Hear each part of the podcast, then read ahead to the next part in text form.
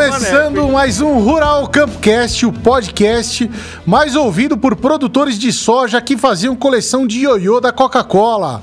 Você fazia coleção de ioiô da Coca-Cola, lembra? Cara, era bacana, hein? Tinha da Fanta, da Sprite.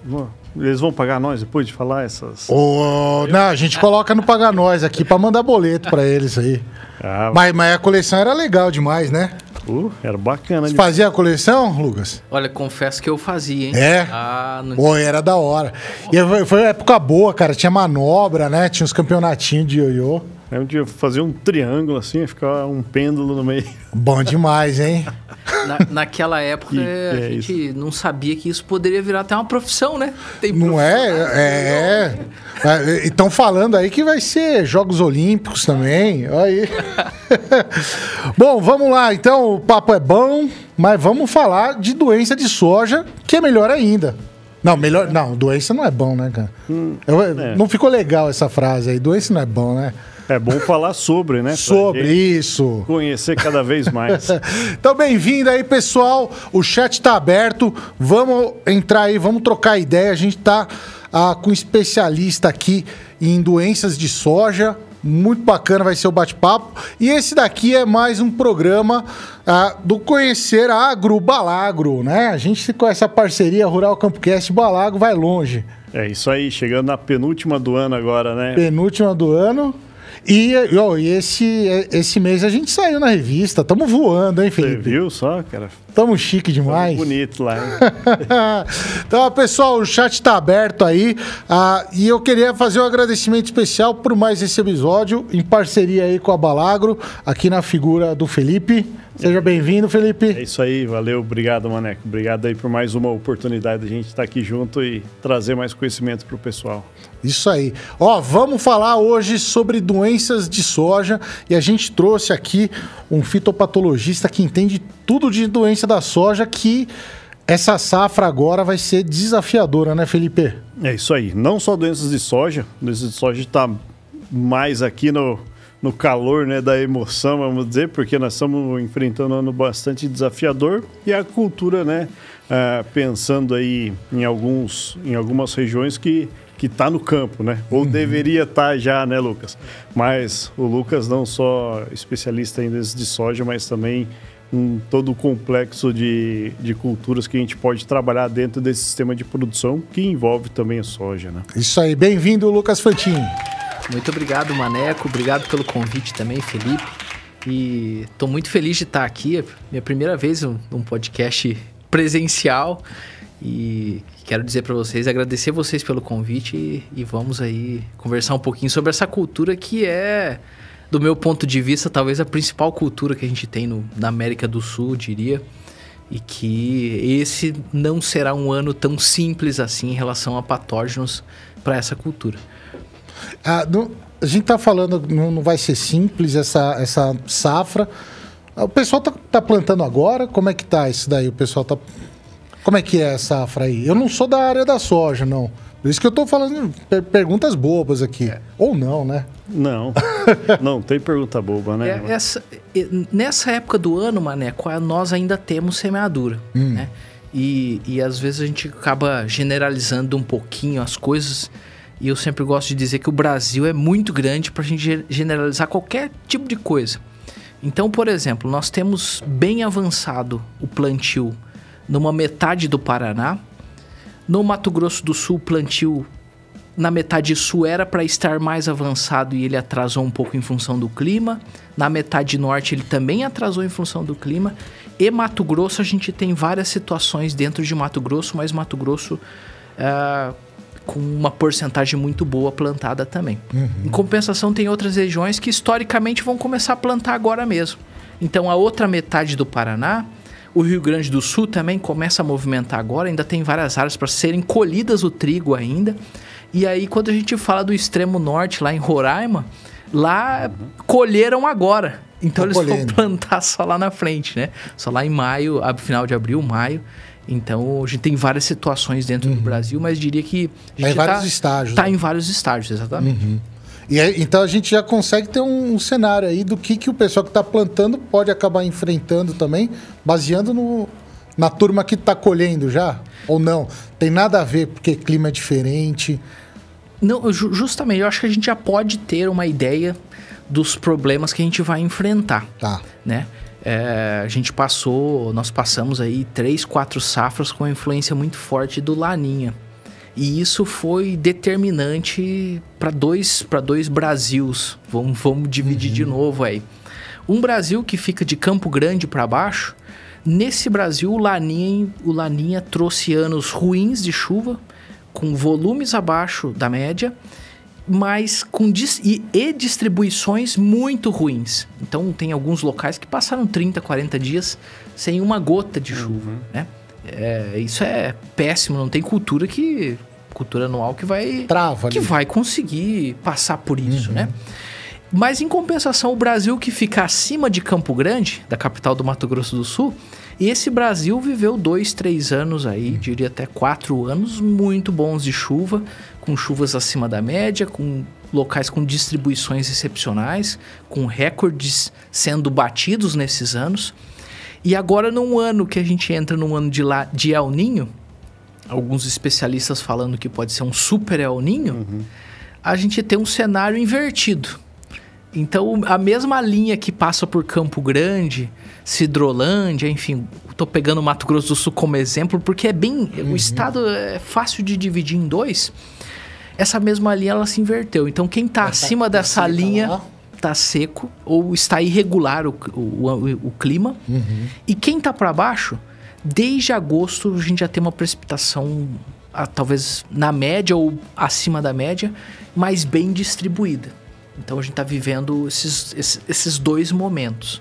Né? Uhum. Isso já, já nos dá indícios de alguns problemas que a gente vai enfrentar em relação a doenças para esses dois locais. Né? É, a, a, questão da, da seca. É acredito que seja um pouco mais fácil, que você irriga. Você consegue fazer irrigação. Não sei se todas as áreas seria possível, né? Mas você conseguiria. Agora, o excesso de chuva é o maior problema, né? Porque aí você não vai ter o que fazer. É, diria que os, os dois extremos, os dois né? extremos é uhum. ruim, porque até irrigação a gente, não tem, a gente não tem uma área tão grande assim de irrigação no Brasil ainda. É, só que o excesso de chuvas realmente você não tem muito o que fazer, né? Para quem tem irrigação, você ainda consegue ainda trabalhar, mas o excesso de chuva você não tem muito o que fazer em soja, né? Então, em anos em que se chove demais e, e pontuando que chove demais num intervalo de tempo pequeno, que isso é ruim, ou em momentos ruins, né? Uhum. Perto da colheita, são anos difíceis é, mesmo em relação a doenças, né? Então, é, tudo tudo tá, tá caminhando para a gente ter um ano difícil desse, dessa forma. Só para só dar um panorama dessa safra, Maneco. Nós iniciamos no mesmo Paraná, no mesmo oeste do Paraná, nós iniciamos o plantio na metade de setembro.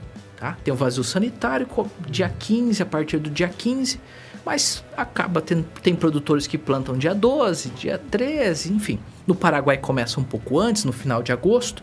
Então nós começamos dali. Em setembro a gente começa a plantar naquela região. Uhum. Em setembro já chovia muito bem. Outubro continuou chovendo e choveu acima da média uhum. nesses locais. Novembro continuou chovendo e dezembro tem uma perspectiva muito boa de chuvas.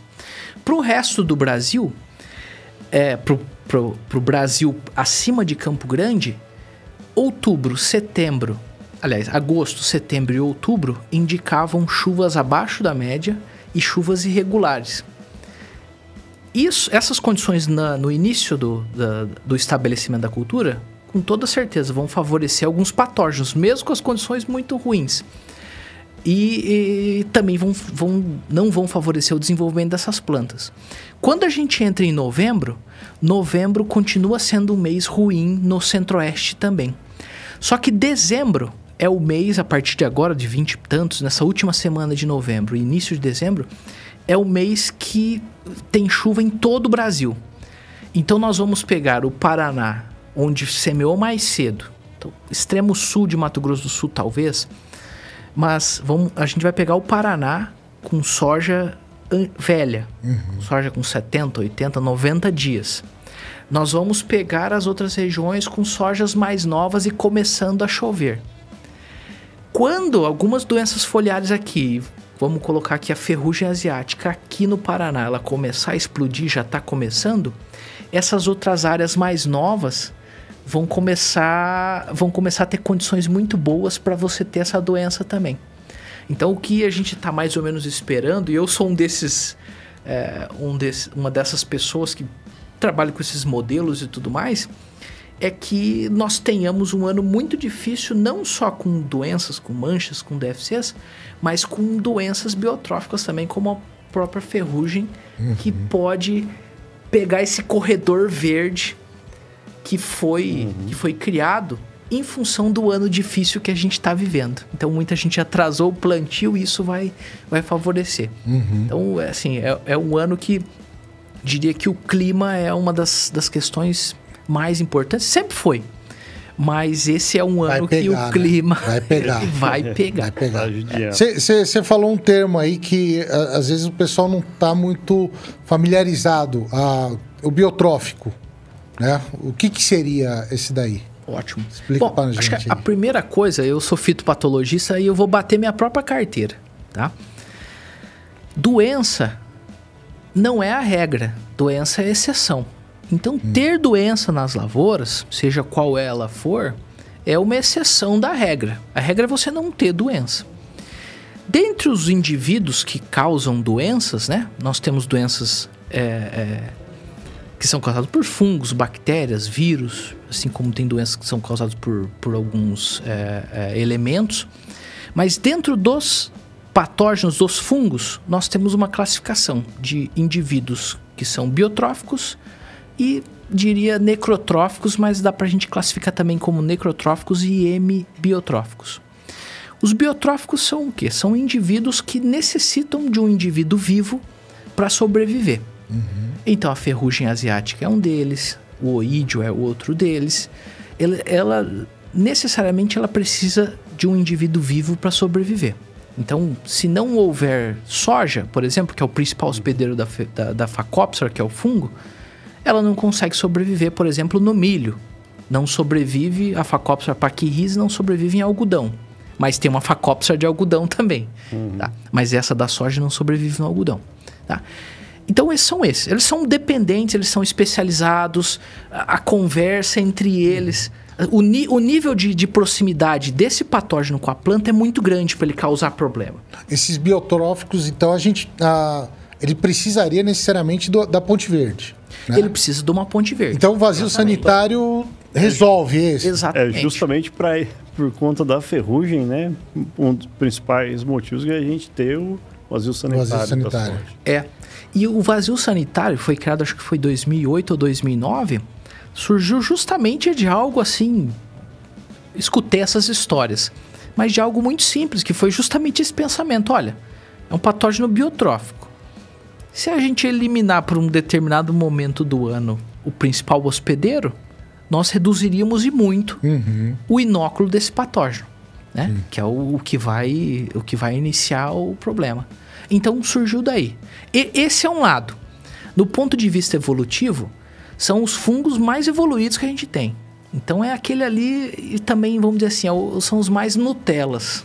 Desculpa, desculpa a Nutella, mas é o termo que, o, que a juventude usa. Mas é aquele, é aquele fungo que, uhum. olha, ele precisa de uma condição muito boa.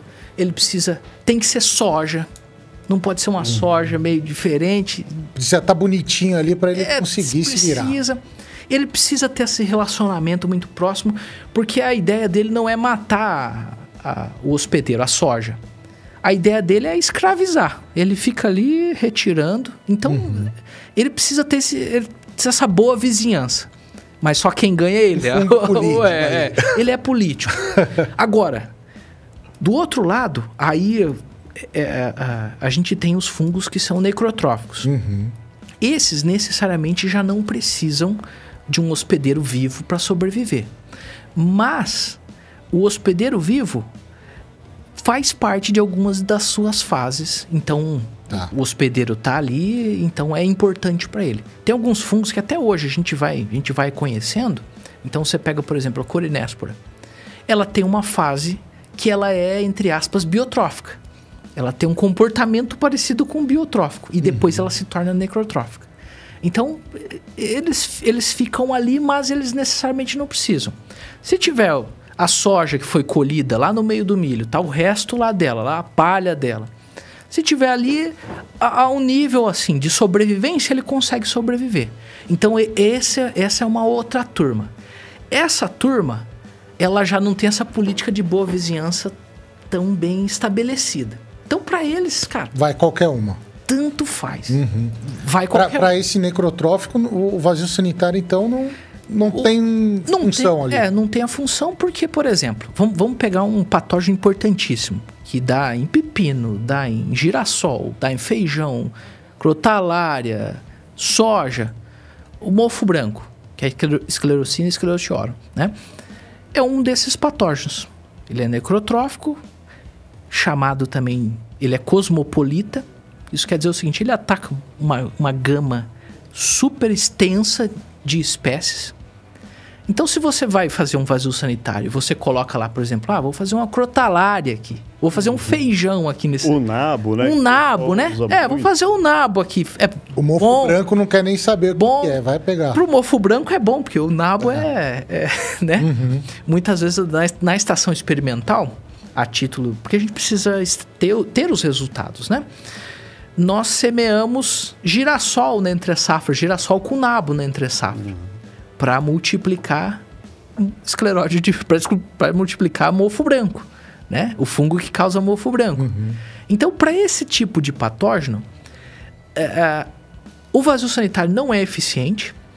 E mesmo a rotação de culturas Também tem não, que ser bem, bem pensada. Bem né? pensada. Com alguns pontos, com alguns detalhes. Tem algumas coisas que, que a gente às vezes esquece, é que a, a gente quer tratar os problemas só aqui. Olhou o problema, eu, eu só miro quer, nele. Quer atacar o patógeno, né? É, eu tô aqui, ó. O meu problema é esse. Uhum. E aí eu esqueço tudo, todo o redor que eu tenho. Então, às vezes, a gente fica muito focado nisso aqui e esquece que num ano eu tenho 12 meses, eu vou ter duas, três culturas aqui no Brasil. Você tem três culturas tranquilamente num ano. Uhum. né? Eu vou ter uma gama de indivíduos ali na, no, no ambiente que vão estar tá competindo.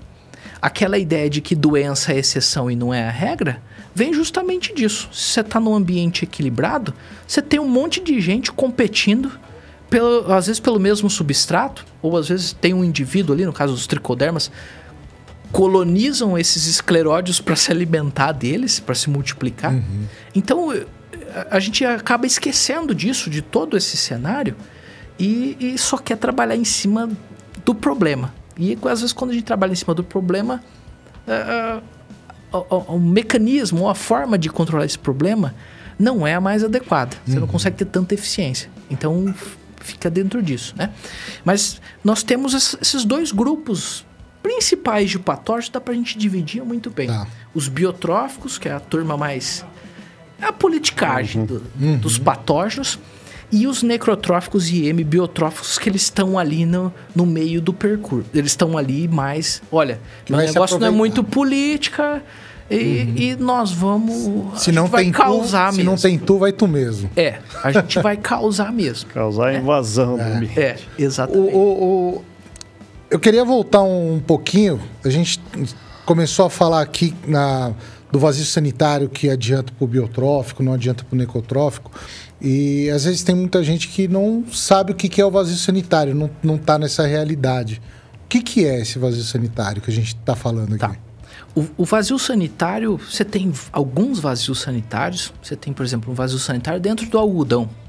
Uhum. Para não ter, durante um período do ano, plantas de algodão, por exemplo. Não pode plantar, então? Não algodão. pode ter plantas não de algodão. Planta. É. Na soja também. Tem um período do ano que eu não, não posso ter plantas vivas de soja uhum. dentro do território, dentro, dentro dos estados do território. Não são todos, mas de alguns estados. E que eu não posso ter plantas vivas de soja.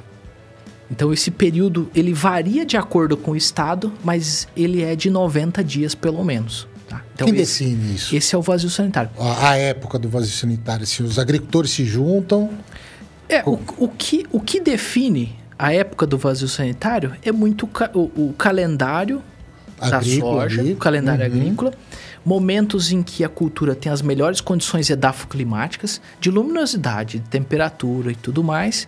E, e então ele é mais ou menos definido por isso, né? Ah. Então uh, trabalhou-se isso e aí por isso ele varia de estado para estado, porque você tem condições A, B, C em cada estado, então um leva um pouquinho mais para frente, outro leva um pouquinho mais para trás. E é um negócio obrigatório. É um a negócio... pessoa tem que entrar ali, né? Não pode sair. Não, é. Tem, tem algumas medidas. É, algumas medidas extrajudiciais que, olha assim, algum caso de pesquisa, alguma coisa assim, que tá. você pode ter alguma planta, mas assim, é, não é não é não é fácil de conseguir isso. Uhum. E eu nem sei nem se autorizam mais você ter isso, tá? tá? Nas estações de pesquisa e universidades também, você tem alguns mecanismos que você consegue ter plantas de soja viva nesse período dentro de um, dentro de um laboratório, de uma casa de vegetação. Uhum. Mas aí tem, ela não pode ter ferrugem nessa, nessa, nessa planta. Então, uma série de coisas que, que não pode ter. Tá? tá. Então, é, é assim, é, é uma medida bem importante e que ajudou, ajuda, ajudou e ajuda muito a cultura da soja em relação a esse patógeno que é a Phacopsora pachyrhizis, que é dentro desses biotróficos aí, é o que causa ferrugem. É, é, é a ferrugem, a ferrugem, a ferrugem asiática, asiática né? da soja. Que é. É, o, é o maior problema da soja, é isso? É. É, é, é, o maior problema. É, é difícil escolher um, né? É. Assim, ele está sendo muito bem manejado, né? Exato. Por essas questões, pelo vazio, pelo momento de, de, de, janela de plantio, enfim, o manejo se desenvolveu, né? Muita pesquisa, muito trabalho em cima do manejo da, da doença, né? É. Mas é muito agressivo, né? Onde a gente perde a mão ou tem uma situação como pode ser que a gente vai enfrentar esse ano, né, Lucas? É. Aí é sim de uma grande preocupação. É, mas é, é justamente isso. A, a, ferrugem, traçando assim um paralelo histórico, né? A gente começou a olhar mais para patógenos em soja a partir do início, da, início epidêmico da ferrugem em 2002, aqui no nosso país ferrugem asiática, né? Uhum. Nós temos uma ferrugem aqui no Brasil desde a década de 70, 80, que é a ferrugem americana. Ela sempre teve aqui. Mas a ferrugem asiática a partir de 2002. Em 2002 é que, assim, virou uma, uma loucura e começou-se a, a, olhar aplicação aqui, aplicação lá, do moléculas aqui, estratégias lá. Asiática é mais agressiva. Asiática é a mais agressiva, é. Uhum. Nos primeiros 10 anos a gente apanhou, apanhou mesmo para aprender e tudo. Depois disso, a gente acabou, entre aspas, aprendendo a manejar. Então, o vazio sanitário foi, foi uma das coisas, um dos marcos que a gente teve dentro da agricultura para soja aqui no Brasil. A época de semeadura, uh, enfim, tudo que foi desenvolvido para controlar essa doença. Então a gente aprendeu a manejar a manejar a ferrugem. O que talvez nós não nos atentamos tanto assim foram essas outras doenças que estavam aí. Então, para os biotróficos, a gente ficou de olho, tal, aquela coisa. Uhum. Mas o mofo branco que estava aí, que é necrotrófico, e ele tá lá, uhum. sobrevive em quatro, mais de 400 espécies, o mofo branco foi aumentando. Além da estrutura de resistência dele, né, que é o é. escleródio. A mancha-alvo foi aumentando o crestamento de cercóspora foi aumentando, antracnose. Enfim, todas as outras doenças, porque obviamente a gente controlava a ferrugem, você conseguia ter um bom manejo, mas todas as outras foram aumentando em inóculo e hoje a gente está num, num, grande, assim, não diria num grande dilema, mas cresceu a importância em outras doenças também. Uhum. Diria que em algumas regiões, quando a gente pega, por exemplo, Mato Grosso, Bahia. Outras doenças que não são ferrugem são mais importantes do que a própria ferrugem. Então, a gente tapou de um lado o problema e cresceu outros Abriu problemas. Abriu a portinha do outro. Abriu outros. Principalmente desses fungos necrotróficos. Necrotróficos uhum. e hemibiotróficos. Enquanto estava ali, eles foram se multiplicando, os, a genética acabou chegando um pouco mais suscetível a esses, a esses patógenos também. E aí a gente começou a crescer, começou agora nos últimos anos a ter uma importância muito, muito grande desses outros patógenos que são mais pro lado dos necrotróficos. Né? Só para você ter uma ideia da, da importância, Maneco, a mancha-alvo, que é causada pela Corinéspora cassícula, está muito perto do mofo branco em relação aos hospedeiros. Então ela está também girando na casa de uns 400 espécies de plantas, né? E a mesma Corinéspora cassícula, que é o fungo, ela pode causar doenças em seres humanos também. Então é um fitopatógeno que era para causar doenças em plantas, tem todo o aparato para causar doenças em plantas, ele causa, pode causar também doenças em seres humanos. Tem umas, tem uns, umas três, tem uns três artigos mostrando isso, em mais de uma pessoa, inclusive. E dois são dois tipos de doenças diferentes, tá? Na, na grande maioria são, são é, como se fossem micoses, assim, né? São, são doenças é, de pele, né? Mas era uma coisa que não era para acontecer. Sim. Então, é, esse, eu sempre falo nas minhas palestras e, e treinamentos que os biotróficos, que é aqueles que precisam ser políticos, esses aí você sabe, ele não vai sair muito do que a gente espera. Agora, esses necrotróficos, esses outros que dão um jeito, É mais difícil de. de lidar, essa né? turma, essa turma promete, é, na prática, eles prometem bastante coisa, né? Então, O- já, já que a gente tá. eh, desde o começo a gente separou ah, o biotrófico eh, e, necotrófico. Eu sugiro assim a gente fazer uma dinâmica de manejo de biotrófico e depois a gente fala ah, o manejo de necotrófico aí. Po- pode ser? Bacana. Ótimo. Que aí, inclusive, já tem uma pergunta aqui no chat, o pessoal pedindo sobre métodos né, para tomada de decisão preventivo, curativo, enfim, pensando nas DFCs. então, já, nós vamos chegar lá, né? Mas tá. O, o Lucas, inclusive, é seu xará aqui. Ô. Ele tá ansioso demais. Ah, para chegar ali. O Lucas é lá de Confresa. beleza. Então, então, então vamos lá. O, o, o, o biotrófico, que pelo que a gente está falando aqui, a, a principal seria biotrófica seria a ferrugem asiática. Uma das doenças também são os nematóides. Nematóides também, né? Biotrófico. É biotrófico, vai, vai precisar ter a raiz ali, né? É, só para dar um spoiler que mês que vem nós vamos falar sobre nematóides aqui novamente. né? Ah, é? Vamos?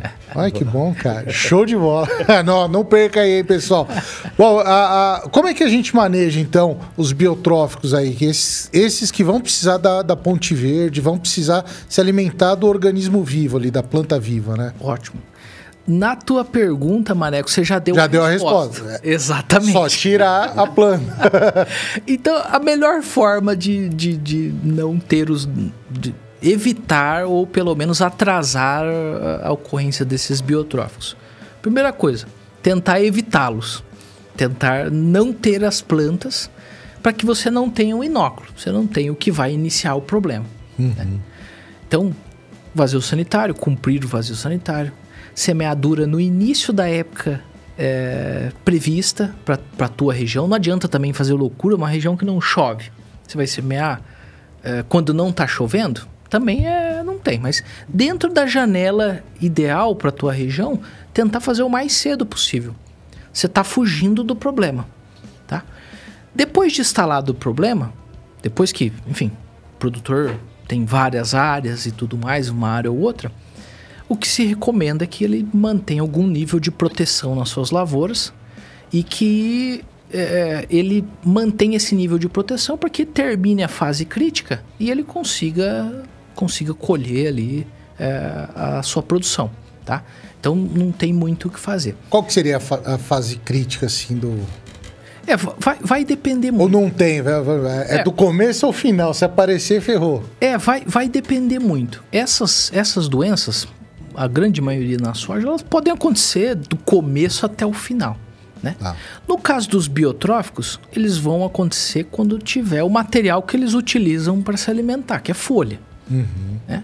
Então, a partir do momento que eu, que eu tenho folhas, então chego próximo, do, a lavoura começa a, a- a- a fechar as linhas que nós falamos, a partir dali eu começo a ter condições muito boas para que esse fungo se reproduza, para que esse fungo é, é, cresça exponencialmente. Então, até um pouco antes daquilo ali, eu já começo, já começo algum tipo de programa de proteção, seja com fungicidas químicos, com biológicos, mantenho protegido para que eu não tenha o start da doença ali na minha área, tá? Uhum. Eu mantendo protegido ali, eu consigo, consigo passar. Período crítico. Então, onde, onde eu não, não seria ideal ter doença já instalada na minha lavoura. Início do enchimento de grãos até o final do enchimento de grãos. Como essas doenças são doenças que são eh, dentro daquela politicagem, eles ficam ali escravizando. Uhum. Se eu estou no período de enchimento de grãos, é onde ela mais ela tá, ela Vai tá competir. tudo que ela produziu, ela tá enchendo os grãos. Se tá competindo com um fungo desse aí, vai pro fungo e não vai para você, uhum. né? Então eh, seria aí, tá? Vai comprometer tudo ali. É, seria aí. Só que aí, aí esse é um caso. No outro caso a gente tem esses, essas as DFCs, né? na maioria são necrotróficos ou hemibiotróficos, essas doenças, elas, primeiro, têm uma gama de hospedeiros grande.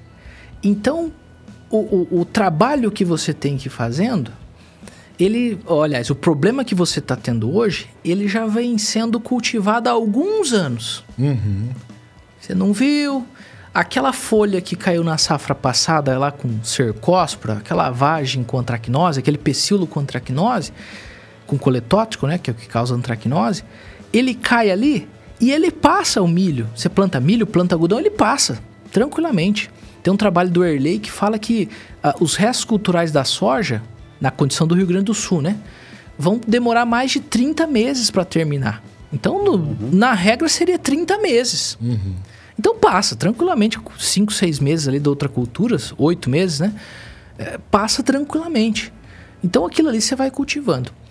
Esses patógenos estão ali no momento, estão ali nos restos culturais, na palhada, no momento que você está semeando a tua soja. Então, a partir dali, você já pode começar a fazer algum tipo de, de controle, tá?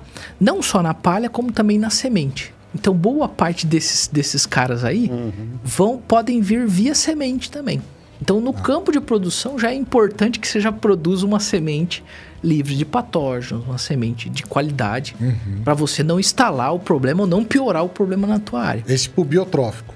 Esse pro necrotrófico. Necrotrófico, é, vai, vai vir ali no, na matéria orgânica. Né? E exatamente. Eles uhum. estão ali, como eles não precisam exatamente da planta viva, eles vão estar tá por ali e coisa.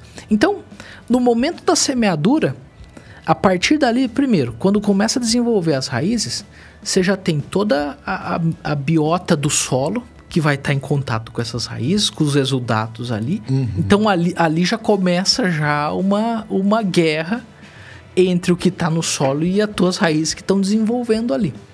Da mesma forma, quando começa a emitir os primeiros trifólios, tudo aquilo ali que está na palhada, ou que está nos restos culturais, enfim, já com as chuvas, ele vai migrando. Uhum. Então ele sai dali e ele vai caindo ali. Prato cheio. É o prato cheio para eles. Uhum. Né? Planta jovem. O que, que você tem? Uma, uma planta que não tem estrutura. Ela está utilizando a reserva que ela tinha do cotiledone ainda. Então ali é um prato cheio. Começa o clima a variar muito, que esse ano a gente está tendo muito isso. Uhum. Seca daqui, chuva, excesso de chuva de lá eu deixo as plantas debilitadas e aí é, é, é a planta já está lutando para sobreviver. É, ainda tem essa. Por água, né? É. E ainda, assim já tem o ataque da, dos patógenos, está mais debilitado e acaba tendo a infecção de uma forma mais fácil, né? É, exatamente. Então, então assim, é, é para esses já começa do momento que você coloca no solo. Uhum. Eles já estão ali em contato. O que, eu, o que eu gosto sempre de falar, e essa, essa é uma analogia que, que uh, o, o meu mestre sempre falava, né? É que a gente pode fazer uma analogia com uma savana africana. Essa você deve ter escutado, Felipe. Uhum. Né? Com uma savana africana. Os leões são estão no topo da savana, né? É, eles, entre aspas, a gente, a gente vê nos documentários, dominam o negócio.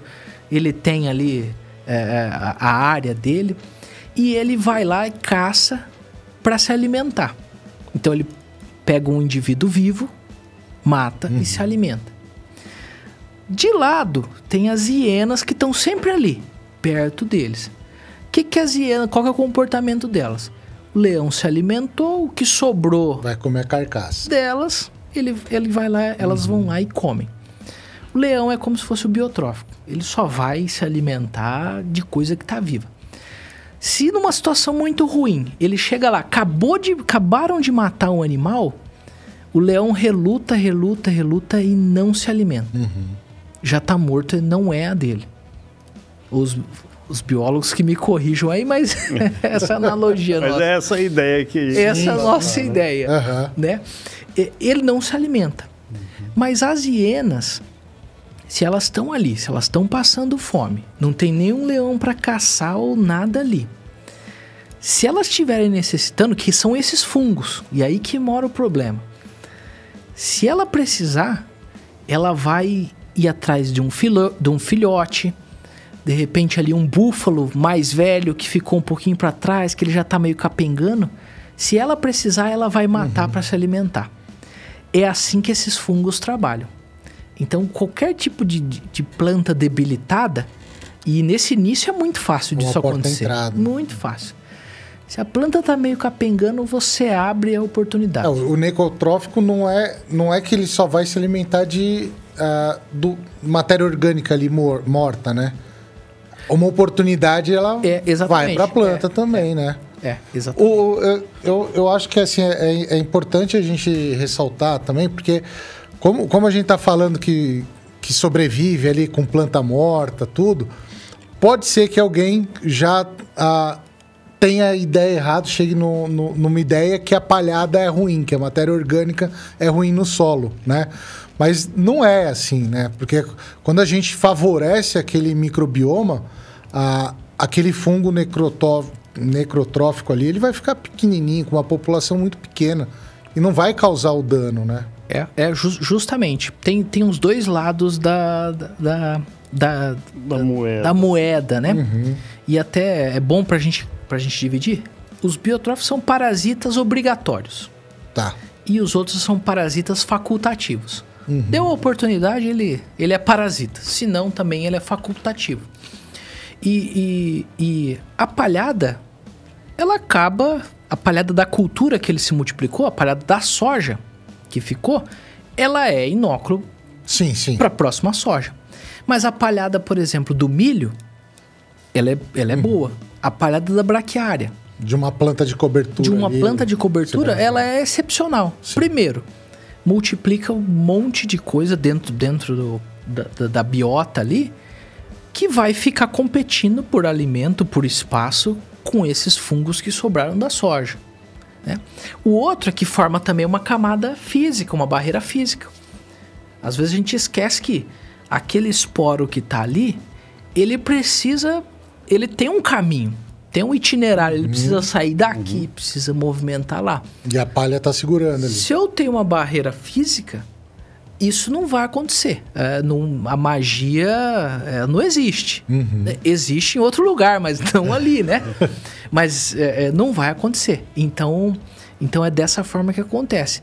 E aí, é, as coberturas, enriquecer é, essa palhada faz com que eu aumente a competição ali e que eu reduza a carga de inóculo que eu vou começar, ah, vou começar ah, eh, a minha safra, né? Então é importantíssimo. Tá. O, o- a questão da gente consegue. Tem, tem pergunta no chat aí? Sim, eu já ia comentar até dentro dessa questão, porque tá envolvendo um pouquinho de tudo aí, né? Uhum. É, uma, um fator muito importante além de tudo, né? A palhada, né, que nós estamos falando ali, é casa pro biológico, pra gente poder aplicar e tudo mais. Mas até nesse contexto, nós temos duas perguntas na sequência aqui, que, que tá bem bacana. É, E eu até ia passar um recado pra Cleusa, né? É, falar pra ela olhar teu Instagram lá, Lucas Ah, que ela pergunta assim, né, se existe, né, pensando em doença, se existe a aplicação preventiva, se é a melhor opção ou nem todas as doenças ela consegue controlar, né, no preventivo. E antes disso teve uma, uma questão da, da Amanda perguntando sobre a utilização dos biológicos também, né. Dentro disso aí eu já ia levar a questão da palhada. E esse vídeo do Lucas, né, que tem no, no Instagram dele, eu até comentei com ele na, na vinda pra cá, que eu achei fantástico, porque era, até pensando nessa janela do plantio, foi num uhum. dia que ainda não tinha soja plantada. E ele está falando que o produtor fez a primeira aplicação de fungicida naquela área. E ele justifica, conta justamente isso aí que ele acabou de contar para a gente, né? Então, da, desse grande benefício da palhada no manejo de doenças, inclusive. Uhum. Ah, então, até só para contextualizar né, isso aí, Lucas, se você puder comentar um pouco para a gente o que, que Uh, e entrar um pouquinho mais nessa questão, né? O que, que é um manejo preventivo de fato, o que, que é importante, para qual que vai ser mais importante.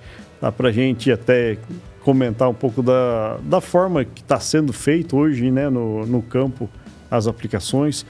E, e, inclusive, complementando aqui, a questão que nós vamos falar depois vai ser manejo de resistência, né?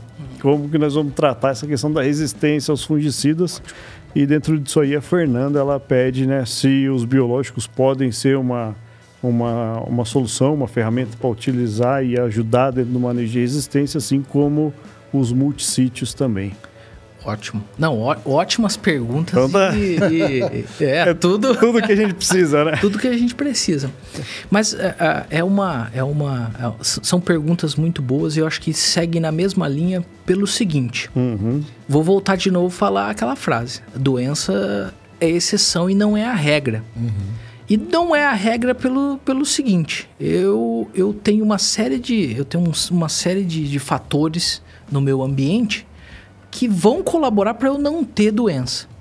Então, uma delas é uma boa palhada, uh, um bom histórico, ter os micro-organismos trabalhando uh, uh, em comunidade de forma harmoniosa ali. Então, tudo isso vai evitar que eu tenha doença. Né? Além disso, a genética, enfim, uma série de coisas. Né? Uma coisa que a gente tem que pensar quando a gente fala de manejo de doenças é que é tudo como se, como se fosse um incêndio. Uhum. No incêndio, nós trabalhamos muito fortes para primeiro tentar identificar os focos. Primeiro para tentar evitar, né? Então, uhum. Então, pô, você faz, você faz um, um, um é, é, você faz alguma coisa algum retiro de água, você deixa é, espaços, evita jogar coisas que são inflamáveis, enfim, uhum. né? E, e, e passando isso, você trabalha tentando identificar os primeiros focos primeiras fagulhas. Nesse momento é o momento que eu trabalho de forma mais efetiva. A grande maioria das ferramentas trabalha muito bem quando o negócio está no começo. Depois que, depois que o incêndio ele começa efetivamente, ele ganha proporção, a grande maioria das ferramentas já não é tão eficiente e eu gasto, demando muito mais energia, demando muito mais tempo. Uhum. Então, sempre para manejar doenças, a ideia é tentar trabalhar preventivamente e trabalhar nos primeiros, nos primeiros focos do negócio. Porque aí é, aí é onde eu consigo é, extrair o que as ferramentas têm de melhor. Né? Então imagina só, se a gente tivesse capacidade de. Pô, começou um foco de incêndio lá no Pantanal. Pô, já vai um drone em cima e, e, joga alguma coisa acaba o foco. Pô, uhum. isso aí seria fantástico. É, é assim que a gente tem que trabalhar. Então sempre uhum. tentar, tentar trabalhar evitando ou no início do negócio. Uma forma de se, de se trabalhar preventivamente é, primeiro, entender os problemas que eu vou ter. Não adianta nada, se eu não sei o que vou ter, uhum. não adianta. Mas sabendo, e a grande maioria são manchas, são DFCs, uma forma de se trabalhar preventivamente é pensando já no que eu vou fazer na safrinha. Colocar uma cultura que tem uma boa, uma boa cobertura, às vezes, se eu estou numa área que tem mofo branco, evitar alguma cultura que seja hospedeira de mofo branco. Uhum. Fiz isso.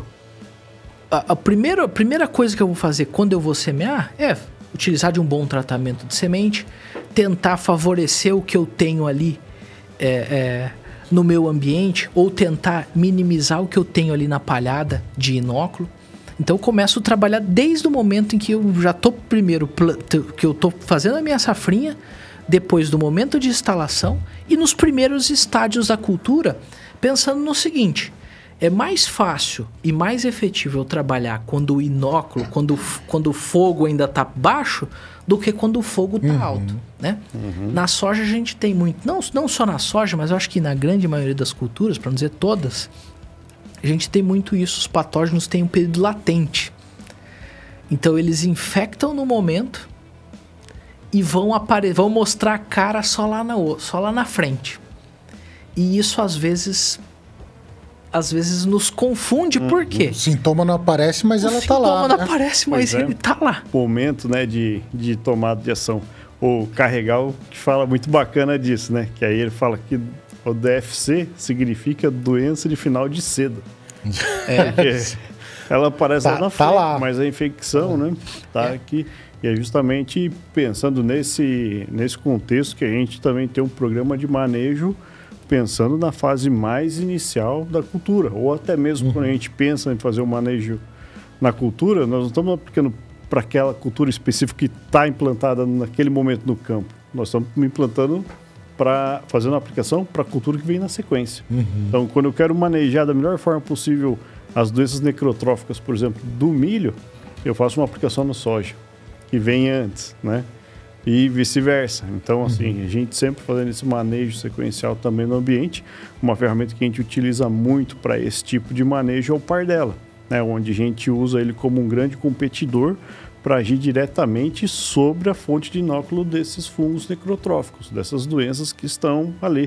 O professor Sérgio Mazaro, né, comentou bastante com a gente aqui na, na- no podcast que a gente teve com ele, depois a gente falou também com, com outros colegas que tiveram aqui também, né, mas esse é sempre um, um ponto muito específico aí dentro do nosso programa de manejo de doenças O, o par dela é o tricoderma. o Pardella é um mix de micro-organismos. A gente trabalha aí com diferentes eh, espécies e cepas específicas para a gente combater diretamente né, esses patógenos. Então, ele compete por diversos mecanismos de ação, competição, parasitismo, antibiose, enfim.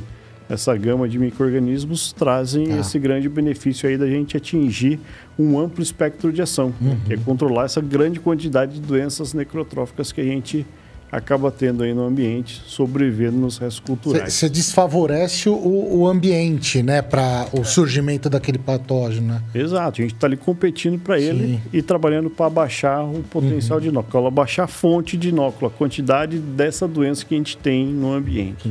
Um, um ponto de manejo também, né, Lucas? O, o- que daí assim, não, não é o manejo do ambiente, né? Assim, então, é, é antes ali no planejamento do plantio a escolha de, da, da, da cultivar, né? Qual, qual variedade que vai colocar ali, né? É, é esse, esse é um dos pontos, porque, primeira coisa, isso vai indicar para nós o nível de suscetibilidade a alguma doença, uma ou outra, e também o ciclo desse material. Né? Então, o material mais precoce, eu tenho certas, certos eh, eh, pontos para eu me atentar. O material mais tardio, eu tenho outros pontos para. Com ciclo maior, eu tenho outros pontos para atentar. Né? Então, a escolha do material é, é imprescindível também. Mas, de novo, né? O clima é uma das coisas que também vai, vai fazer o efeito. O que eu fiz antes é outro ponto importantíssimo, que vem na safrinha, que veio nos anos anteriores. Então, tudo, tudo como um quebra-cabeça, toda peça é importante para se montar o quebra-cabeça. né? Então, isso até que o Felipe comentou, né? Dos indivíduos, ele falou dos bacilos, dos, dos tricodermas. Parece que a gente está inserindo algo que, olha, não, isso aqui não existe aqui, não existia aqui. Toda, toda a área agrícola tem esses indivíduos, né? Às vezes uma, uma, uma cepa diferente, enfim, ou uma espécie diferente, mas eles têm. Você tem tricoderma natural, você tem bacilos ali.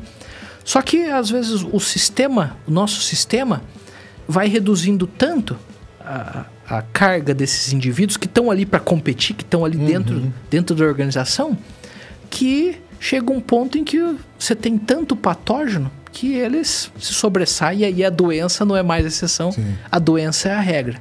Então o que a gente faz, principalmente com, com o uso de agentes de controle biológico, é devolver talvez de novo A vida daquele solo. a vida né? e aquele ambiente de competição entre eles.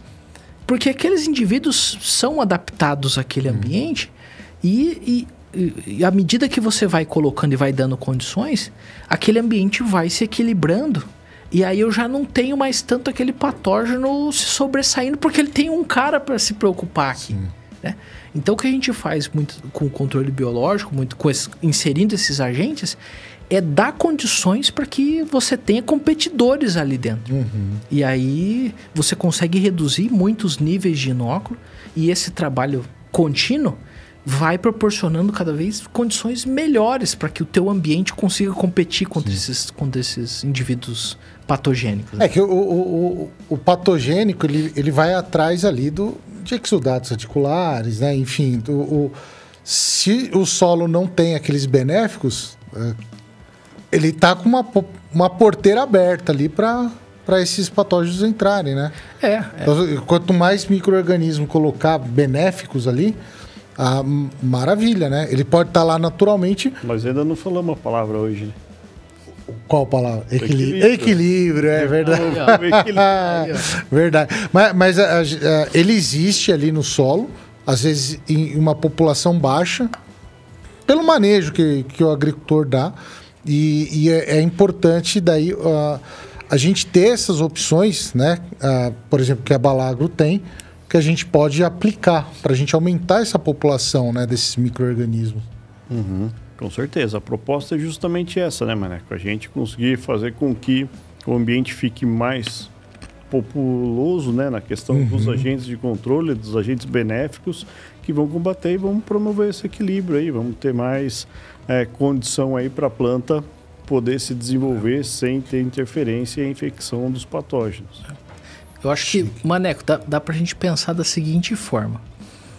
A gente tem que tentar trazer de novo ah, uma bagunça para dentro, do, dentro do sistema. Mas, ó, pô, uma bagunça, mas as empresas fazem um negócio tão, tão caprichado, né? Uma Você tá falando que bagunça tem que trazer uma bagunça. Não, tem que ser uma bagunça organizada. Tem que ter indivíduo de tudo, tudo quanto é tipo de espécie é, é, trabalhando, vivendo ali na comunidade, e obviamente eles vão, vão viver competindo, eles vão viver é, uma união ou não, Sim. mas a gente precisa aumentar isso dentro dos sistemas para que isso evite que, que a gente tenha problemas é, de doenças, por exemplo. Então, quanto mais bagunça, melhor. Eu digo, eu diria isso, que quanto mais bagunça no sistema, melhor. né? Eu, eu, eu vejo assim, né? Não sei se, se vocês também é, vê dessa forma, mas enfim. O, vamos pegar, assim, por exemplo, um conceito básico ali em fitopatologia, que é o, triângulo da doença, né? A, a gente passou anos e anos batendo no patógeno, né? Vamos, vamos pegar o patógeno, tira o patógeno. Então, aplica um produto para matar o patógeno, para matar o patógeno. E daí a gente começou a, a entender e não só na academia, mas levar para o campo, que eu acho que é a parte mais importante. Eu acho que é para isso que a gente está aqui, né? Levar essas coisas para o campo, que dá para fazer um manejo, melhorar a, o ambiente, né? Deixar desfavorável para aquele patógeno e resolver também a vida do hospedeiro lá, né? Com escolha de uma variedade boa, tudo. Eu acho que é isso. Eu acho que é isso que tem que mudar, né? Parar de bater no patógeno só.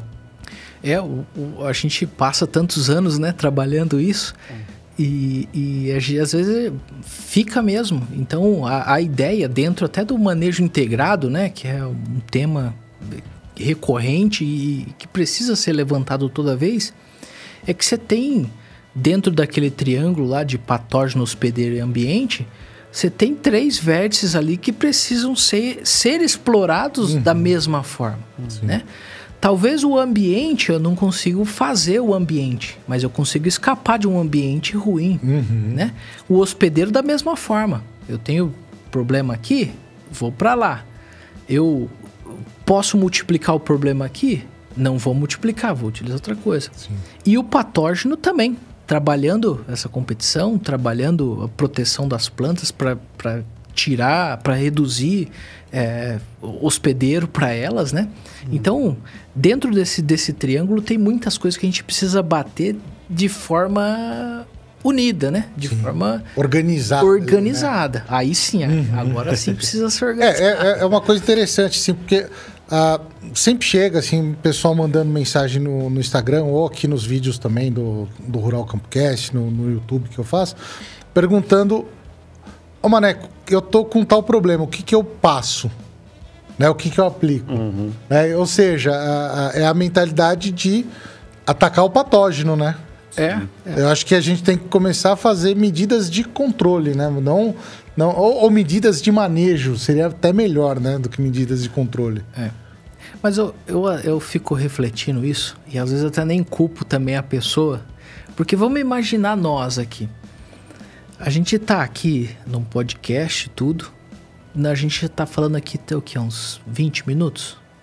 Ah, já Por passou aí? uma hora aí. Ah, é? Ah, então pior. Nesse tempo, É, é muito mais rápido. nesse tempo, algum de nós aqui levantou e fez um, um alongamento que seja para vascularizar? Eu tomei um café. Ah, isso tá um café. né? Então, ah, nós também, ah, Sim. ainda mais ainda, não- não tô sendo preconceituoso, mas nós homens ainda a gente só vai atrás do problema depois que o problema já tá muito instalado, né? Então, ah, é, é, talvez É, não, do não, negócio cultural. Não- não é a gente julgando, vai, é, né, A mas- gente vai atrás. Mas é uma coisa que tem que mudar, né? É, Assim, exato. esse- A forma é de pensar, É né? justamente esse ponto, e é o que a gente busca levar informação para isso. Ó, a questão da informação do necrotrófico lá que, que passa essa fase de latência. Poxa vida, eu vou esperar ele aparecer para eu começar a controlar, sendo que ele já causou a infecção antes. né? Então eu estou correndo atrás, a gente sempre está correndo atrás, como o Lucas comentou, né? Então é justamente a gente começar a entender e manejar o sistema de produção, não só a cultura, igual você falou. Na verdade, a gente vai até além do triângulo, né? Uhum. Tô falando ali do hospedeiro, do, ah, tô pensando não só naquele hospedeiro em si, tô pensando no ambiente como um todo, né? No sistema de produção. Uhum. Isso aí é algo que, que a gente vê que está mudando, né? O conceito, até que eu ia comentar anteriormente aí, que a gente estava falando um pouco aí a- a- sobre o equilíbrio, né? A gente está batendo muito e está escutando muito falar sobre a questão da vida do solo, né, Lucas? Então, passa por o quê, né? Quais são as premissas? A gente está falando ah, de, de questão física, química e biológica. Então, a gente ter esse equilíbrio, a gente ter mais micro-organismos passa por o quê? A gente ter uma adubação mais equilibrada e passa, consequentemente, por a gente ter uma estruturação de solo. E um dos fatores principais para a gente mexer com isso são plantas de cobertura, são adubos verdes, é manejo de palhada. Então tá sempre tudo interligado. É, é, é tudo aquilo que a gente consegue controlar, é bom que a gente controle, né? Palhada, vamos melhorar o solo, não sei o quê. Só que sempre tem uma diversidade ali também que a gente não consegue controlar, que é o clima, né? Que é o que a gente começou a falar no começo do podcast. Que esse ano o negócio tá louco, né? E já tá na hora de nós colocar o Lucas no fogo agora mesmo ou não? Vamos colocar no fogo? Não, mas esse ano tá, tá, tá difícil, né? Essa- essas ah, questões aí ah, climáticas, né? Com o ninho, tudo. É muito, muito extremo, né? Isso não dá para controlar. Então, evitar o. o- ten- tentar se prevenir com o manejo do sistema, né? É, esse, e- essa, essa é a grande, a grande frase, tentar se prevenir ao máximo e, e trabalhar o sistema como um todo. Eu acho que, é, sem sombra de dúvidas, num ano desafiador como esse, é onde você vê que os bons exemplos, eles aparecem. Então, você vê que aquele produtor que está seguindo a risca, que está se esforçando, você está se esforçando para construir um sistema é, você, você vê os resultados num ano como esse, num ano difícil como esse. Então, é, esse vai ser um ano de muito aprendizado e de muitas boas histórias para contar, para que a gente consiga passar essa mensagem, consiga pensar mais macro na coisa e, e- e não, não pensar só no hoje, mas pensar no ontem, pensar no amanhã, para que a gente possa ter sistemas mais, mais equilibrados É. para dentro da cultura. To- todo mundo vai sentir, mas o cara que tá fazendo de um tempo pra cá já, né, vindo de uns anos pra cá, fazendo o, o manejo correto, não vai sentir tanto, né? É, e- o- no- normalmente esse esse produtor, enfim, ele ele ele é o cara que vai sentir muito menos, né? E, e ele, ele vai ser também o cara que vai compartilhar isso com os vizinhos e, uhum. e, e, vai levando isso. Uhum. Né? Então a gente está num ano que um ano desafiador, mas que vai nos ensinar muitas coisas. Né? Em relação a doenças, é, vai ser um ano, diria para vocês, que um ano difícil. Nós temos muita chuva de um lado e esses patógenos necrotróficos já bem instalados já nas, nas na palhada, já na, onde está um pouquinho mais avançado, você já vê o bacheiro. Dá para a gente dividir a planta em três, né? Por estratos. Hum. Então, aquele extrato inferior, que é as folhas mais velhas naquele momento, aquele extrato você já vê ele infectado por esses patógenos. Então, já é um indício de que eu, esses patógenos vão migrar para outros extratos e aí o dano vai ser maior ainda. Onde está seco, às vezes o produtor tá deixando de fazer alguma coisa, tirou um biológico daqui, tirou uma outra ferramenta dali, e aí lá na frente ele vai ter outras doenças acontecendo, às vezes aquelas mesmas DFCs que infectaram lá atrás, não precisa nem de tanta chuva assim para causar problema. Elas vão começar a aparecer lá no final. Então é um ano, é um ano, é um ano desafiador, desafiador em relação, em relação a doenças. E com certeza a gente vai aprender muita coisa esse ano. Pensando numa situação mais desafiadora ainda que a gente tem passado aí nos últimos anos, principalmente na situação de Mato Grosso, né? A grande questão de, de quebra de ácido de soja e anomalia, né, da, das vagens. É, e a promessa que a gente está tendo aí, né, que lá para frente é capaz que nós vamos ter mais chuva do que porque agora né? Estamos passando um, um, período aí de, de, de instabilidade de chuvas lá. Como é que você enxerga isso, Lucas? Como a gente pode, de repente, se prevenir melhor né, do, dos problemas? que a gente vem conduzindo, de repente, até a lavoura muito bem e chega lá na frente, a condição vai ser mais favorável para o patógeno e a gente acaba saindo de um potencial de alta produtividade para colheitas bem decepcionantes, né? É, já, já tava tudo definido, né? É. E aí você tem esse. esse morreu na praia. É, é, morreu na praia. Eu, Felipe, eu, eu é, confesso para você, é, no, eu estava no, no, norte de Mato Grosso do Sul e lá nós não tínhamos o problema. Uhum. Nós tínhamos alguns problemas muito parecidos com isso, de podridões também, mas não, não relacionados a essa podridão de, de vagens foi nomeada, uhum. foi nomeada oficialmente, né? Sim. É, que ocorreu em Mato Grosso, uhum. tá? É, o que que, o que que os colegas pesquisadores comentam sobre essa doença? Então, está se chegando muito próximo de um veredito final, uhum. mas ainda encontram muitos fungos dentro das vagens, enfim, nas sementes que estão podres, mas está chegando num veredito de que talvez quem inicia o processo ou que causa o processo é uma de aporte. Uhum. Tá? E aí tem várias espécies que, que, que vão estar tá relacionadas ali. Tá? Mas ela é que talvez inicia o negócio e aí aquela história da savana já está debilitado, por que não? Uhum. Então aí vai vir coletótrico na vagem, vai vir de tudo. Nós recebemos na, na fundação vagens com anomalia e encontramos tricoderma nas vagens.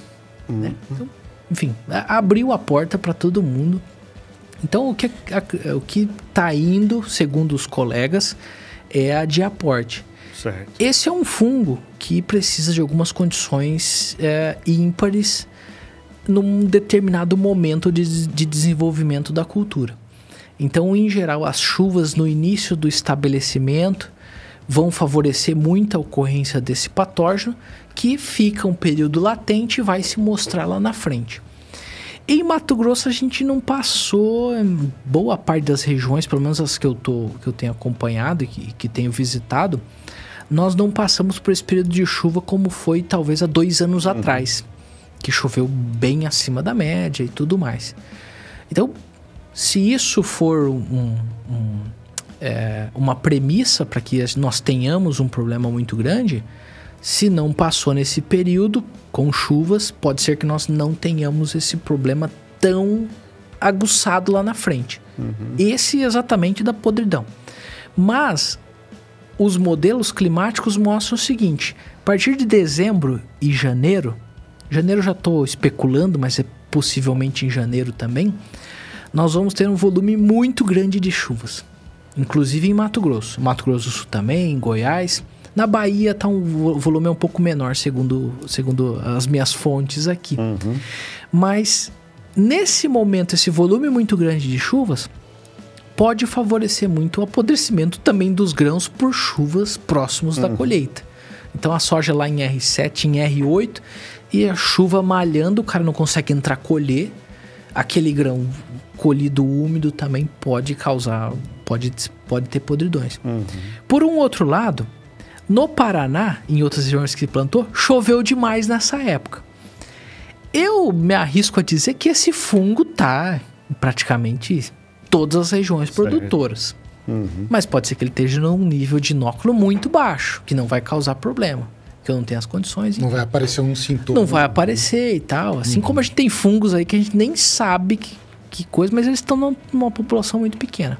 Então eu diria o seguinte: ainda se, se tudo isso é verdade, mas eu digo pra vocês que eu não, não vivi esse problema lá e tô comentando histórias ou é, visões de outros pesquisadores. é, eu diria que talvez esse não vai ser o ano tão grande assim dessas anomalias, dessas, dessas podridões lá, tá? Muito em função de- desse periodinho aqui. Pode ser que aconteça com toda certeza. Pode ser que comece quem plantou um pouquinho mais tarde, pega a janela agora de dezembro agora e aí cai em cima de onde de onde deveria chover. Então o problema o problema vai ser imenso, tá? Mas é, é, então tá se levando para esse lado de que é um patógeno, onde, segundo o, o meu colega Weder da, da Fitolab, onde ele tá vendo as melhores as melhores melhores soluções. Trabalhar um bom manejo como um todo. Não é o A, não é o B, não é o C, não é o F. Fazer o dever de casa. É o dever, é o feijão com arroz, é o dever de casa bem feito. É palhada, é trabalhar o tratamento de sementes, é trabalhar organismos, é trabalhar produtos, é ter um, o manejo mais robusto possível. Você minimiza ou, ou na verdade diminui o problema aí muito. É isso que, segundo ele, ele tem, ele tem dito. Acredito, acredito nessa premissa porque se é um patógeno, você precisa daquelas condições, do triângulo fechar, tudo aquilo que a gente conversou aqui de que, olha, precisa de, um, de, um, de uma planta meio ali capenga para ele poder se aproveitar. Então, é, diria que um, um bom manejo por completo seria uma das é uma das boas uma das boas estratégias para manejar essa doença. O que a gente não pode esquecer, Felipe e Maneco também, é, é que nós não temos só essa doença lá, né? Pois é. E aí a gente tem mancha-alvo, que já tem uns 15 anos que ela tá lá se reproduzindo e tem anos pior, um pior do que o outro. E ela foi agora pro algodão. Já estava no algodão, mas agora ela foi pro algodão e ela tá arrebentando o algodão. Tá na soja, tá no algodão. Se o cara decidir, "Vá, vou plantar pepino aqui, Vai pro pipi. vai pro pepino também. E no pepino você tem as moléculas químicas, já tem resistência a corinés para um bom tempo já. Olha só. Então nem pepino o cara pode plantar. Né? Enfim, as- é, é, você tem outras, outros patógenos, outras doenças ali naquele, dentro daquele sistema que estão lá também. Então você tem a mancha-alvo, a co- causada pela corinéspora. Você tem a antracnose, que no Mato Grosso é... Quando você sobe Mato Grosso para cima, Tem aumentado muito, né? é a, do, vez é a mais. doença. Maranhão, Piauí. É a doença em Roraima também. É importantíssima mancha-alvo. Tem que ficar de olho em todas ali, né? Você tem que ficar de olho em todas, né? Septoriosa. Não, não, não, não acontecer que nem você você comentou que teve uma certa época que ficou ali de olho no, na ferrugem asiática e acabou esquecendo É. de dar uma devida atenção para as outras ali, né? É, entre aspas, as outras não apareciam tanto assim. É. Entendendo que fazendo um bom manejo de ferrugem, as outras iam também junto, Uhum. né? foi indo. Mas, é assim, é, a gente, a gente tem uma preocupação muito grande. Eu, particularmente, tenho uma preocupação muito grande com essas doenças uhum. que a gente chamava de DFCs, agora doença de final do cedo, né? É. Segundo o Carregal. e é verdade mesmo. Eu tenho uma preocupação muito grande porque cada ano que passa, nós temos uma condição de inóculo que a gente nunca viu na história. Uhum. Então, esse ano, a gente vai ter uma condição de inóculo inicial. Inóculo, para quem está nos escutando aqui, é o que começa. É, você vai, é a semente que começa. Então, se ano passado tinha 10 sementes, esse ano tem 100. Manejado de uma forma errada, ano que vem tem mil. Aí, de repente, vai para um milhão, porque o negócio é exponencial, né? Então, a gente, cada ano que passa, a gente uhum. tem uma condição que a gente nunca viu na história.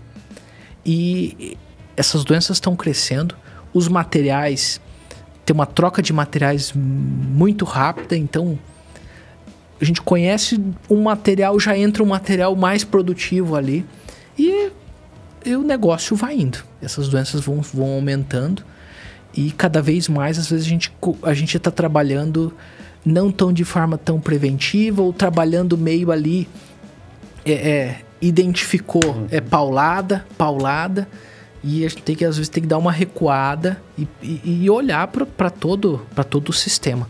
Trabalhar, reduzir esse inóculo, uhum. trabalhar sistema para que a gente possa ter longevidade no negócio, né? É, o, o produtor, ele não, não, não, vai poder bobear, né? Nesse ano desafiador aí. E tem, é, tem uma questão também que é assim, a, a, a gente está falando de manejo tudo, mas uma coisa que é importante para o produtor é ele tá bem assessorado ali, né?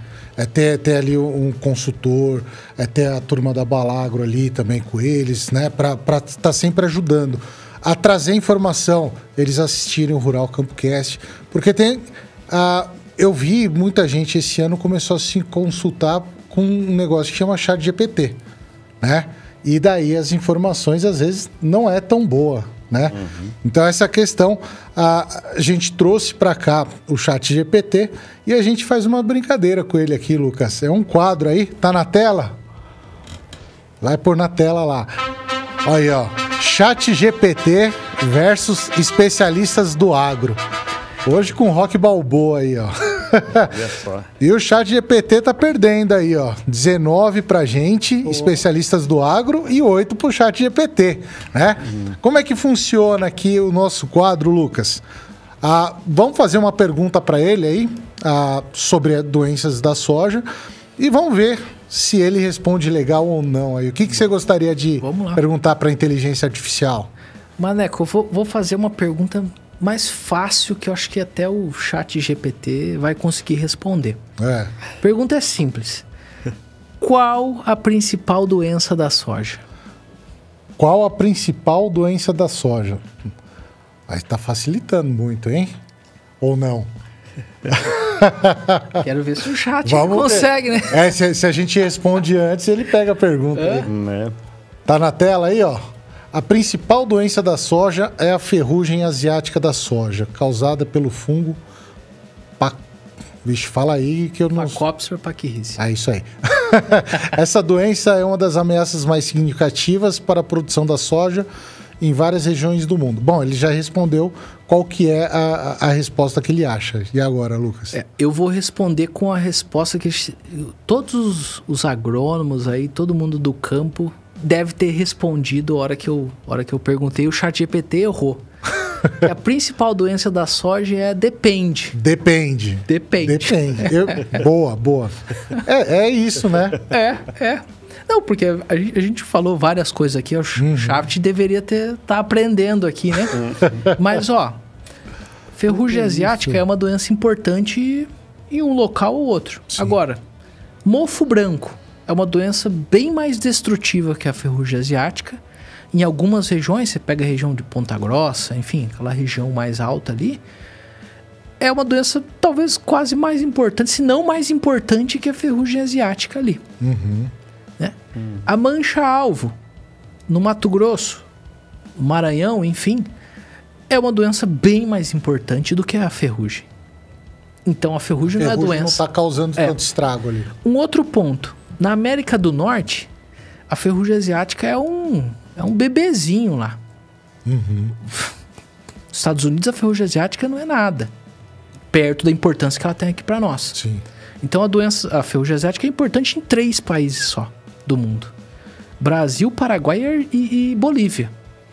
Nos outros, ela é um coadjuvante. Né? Me perdoem os especialistas, mas Devia ter perguntado em É, inglês. E, então. e aqui, e aqui falou que era de todo mundo. Então, ó, Isso foi uma ó lá, João. Ô, João. Aí, ó. A, tava 19, tá 20 pra gente e 8 pro chat GPT. Essa foi uma pegadinha. Perdeu, perdeu. Eu não gostei. Aí, ó. A inteligência artificial aí tomando conta das coisas, ó. Rapaz do céu. Ó. Não, não pode mexer com inteligência Isso foi artificial.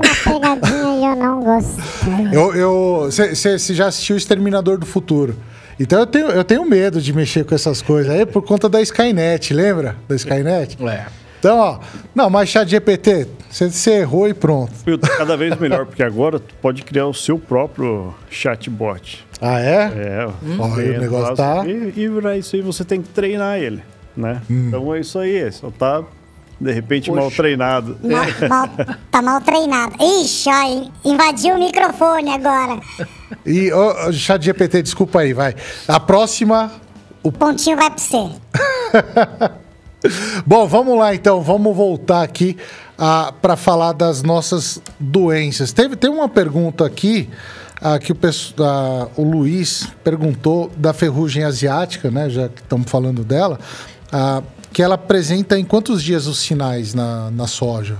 Como é que é o ciclo da, dessa, dessa doença? Ótimo.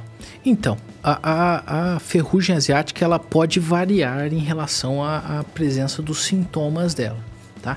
Então, em geral, a gente pode falar de 7 a 14 dias entre o contato do fungo com a folha e a identificação das primeiras urédias, das primeiras estruturas do fungo.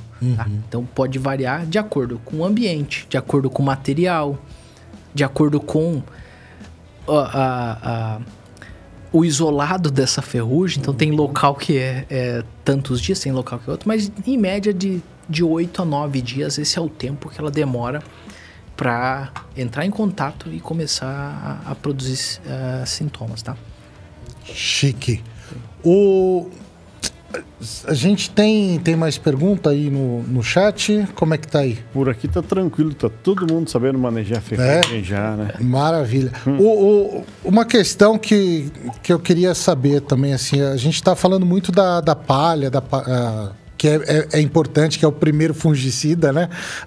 que, que a gente vai utilizar. O, e daí a gente traz essa questão do plantio direto também, né? Ah, como é que tá esse cenário no Brasil do plantio direto? O pessoal tá, tá fazendo a lição de casa? É, o, o sistema plantio direto é, é algo que, é, assim, e- e praticamente a grande maioria das áreas adota esse sistema e ele tem um benefício do ponto de vista é, de solo e, e- e principalmente de solo extremamente grande. Um ponto negativo a gente pode destacar aqui é que para as doenças esse sistema ele ajudou a favorecer algumas doenças, a aumentar o inóculo de algumas doenças, tá?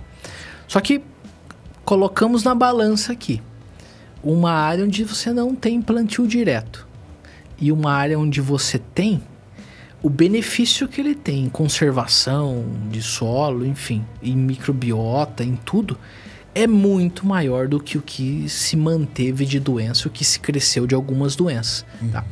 Então, quando a gente, quando nós fitopatologistas olhamos o plantio direto, ele ajudou a favorecer a manutenção de alguns fungos.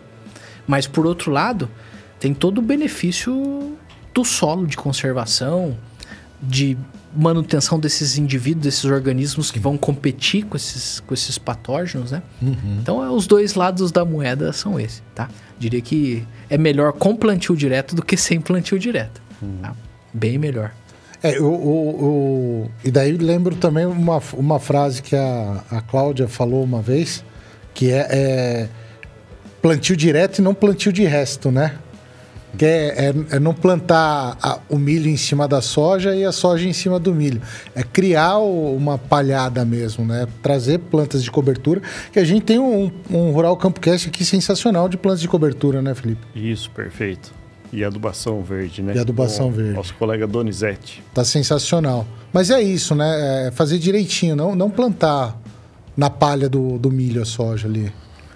É, o, o, o- sistema, ele, ele tem uma série de, uma série de, de requisitos, né? Para se enquadrar dentro, dentro do sistema. Então tem, tem a questão de manter a palhada, a questão de, do revolvimento do solo, de não revolver o solo.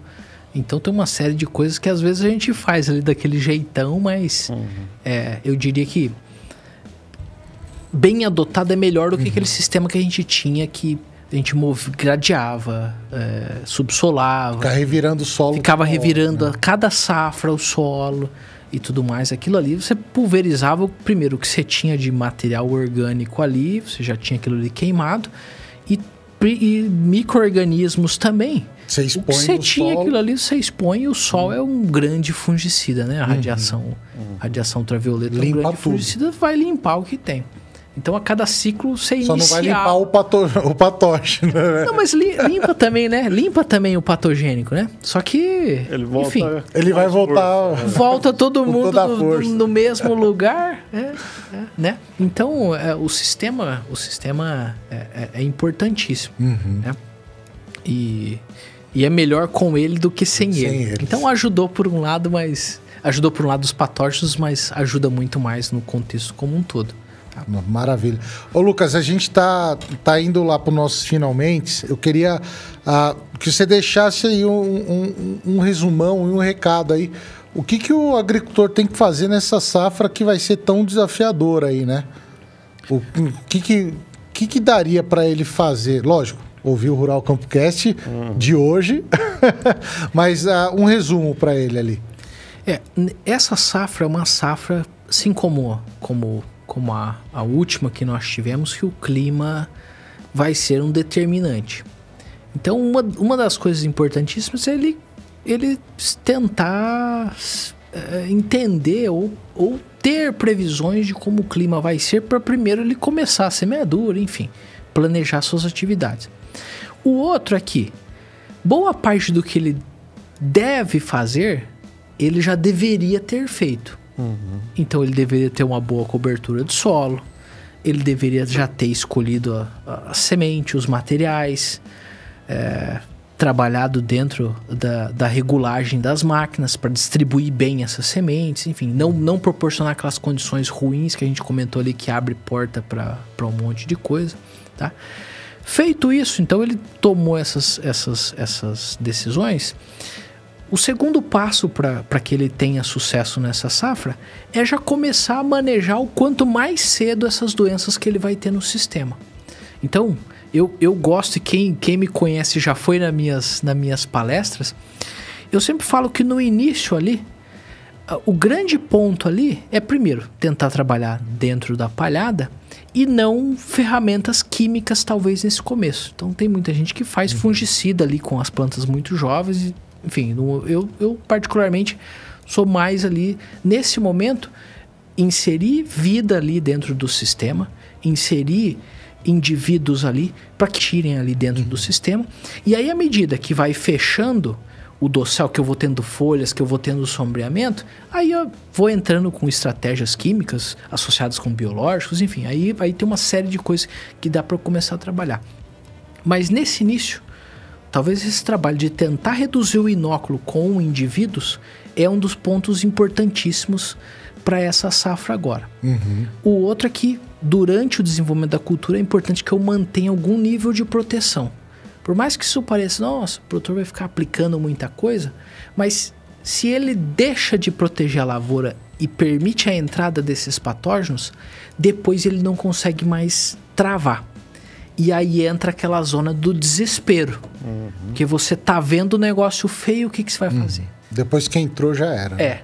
E aí o que, que aí é pi- muito pior, porque você vai, você diminui o intervalo, você aumenta as doses, você começa a fazer mistura maluca de tudo quanto é lado Então se torna pior. Então, É. Se ele conseguir manter o negócio preventivamente e manter bem protegida a sua lavoura, ele vai conseguir, vai conseguir ter uma boa safra. É, e é, é importante, em cima disso daí também, a gente deixar claro que tudo isso vai influenciar também no custo de produção dele, né? Também. Então, assim, se ele esperar ah, o fogo pegar, ah, o custo de produção vai ser muito maior do que se ele manejar corretamente desde o início, Além né? da perda que ele já teve por Exatamente. deixar né? chegar nessa situação. É. É, exatamente.